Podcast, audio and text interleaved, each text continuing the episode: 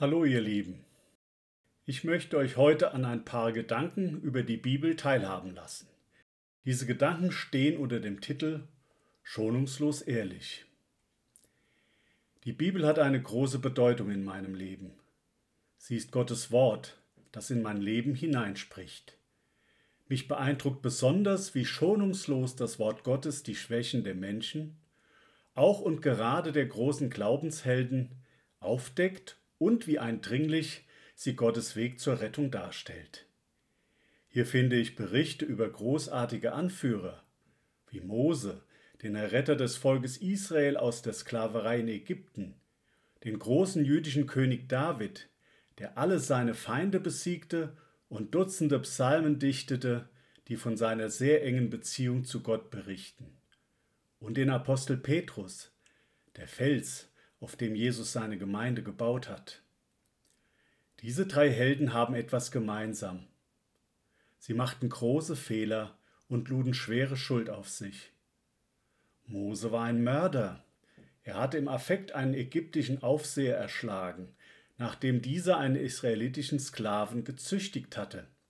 Er musste vor der verdienten Strafe fliehen und konnte erst 40 Jahre später zurückkommen. David hat den Ehemann seiner Affäre Bathseba in den sicheren Tod schicken lassen, um freie Bahn zu haben. Er musste sich die berechtigten Vorwürfe des Propheten Nathan anhören. Und Petrus? Petrus war ein Maulheld, der mit Jesus in den Tod gehen und ihn mit dem Schwert verteidigen wollte und dann kläglich versagte, als er sich im Hof des hohen Priesters gegenüber dessen Angestellten zu Jesus hätte bekennen sollen. Der Hahnenschrei zeigte ihm seine eigene Feigheit. Und Gott? Gott macht diese schuldbeladenen Personen zu Vorbildern im Glauben. Wie kann das sein?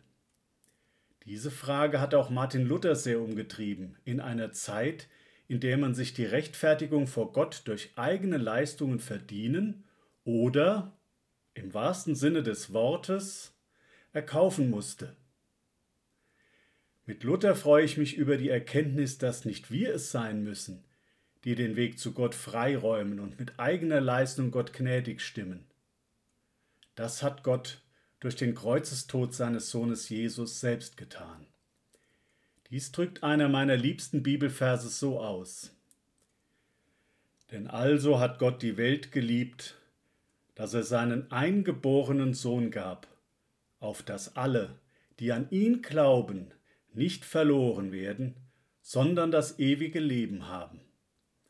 Johannes 3, Vers 16 aus der Lutherbibel in der Revision von 2017.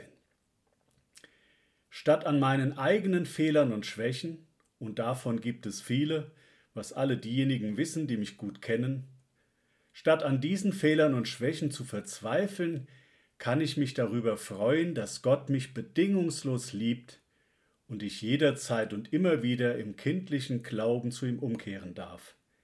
Er will Gemeinschaft mit dir und mir haben, er, der große Gott und Schöpfer. Ist das nicht ein herrlicher Grund zu unbändiger Freude? Gerade dann, wenn mich die Sorgen und der Stress des Alltags überwältigen wollen? Ich nehme mir vor, dieser Freude viel öfter Raum zu geben.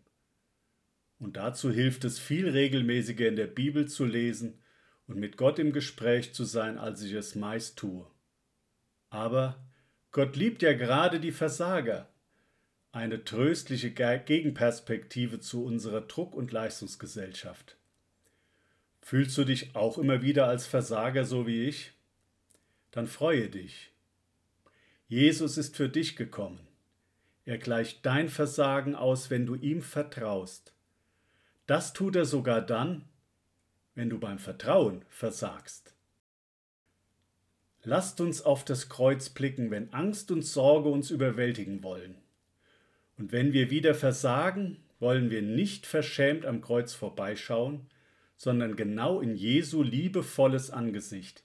Er sagt, Kommt her zu mir alle, die ihr mühselig und beladen seid.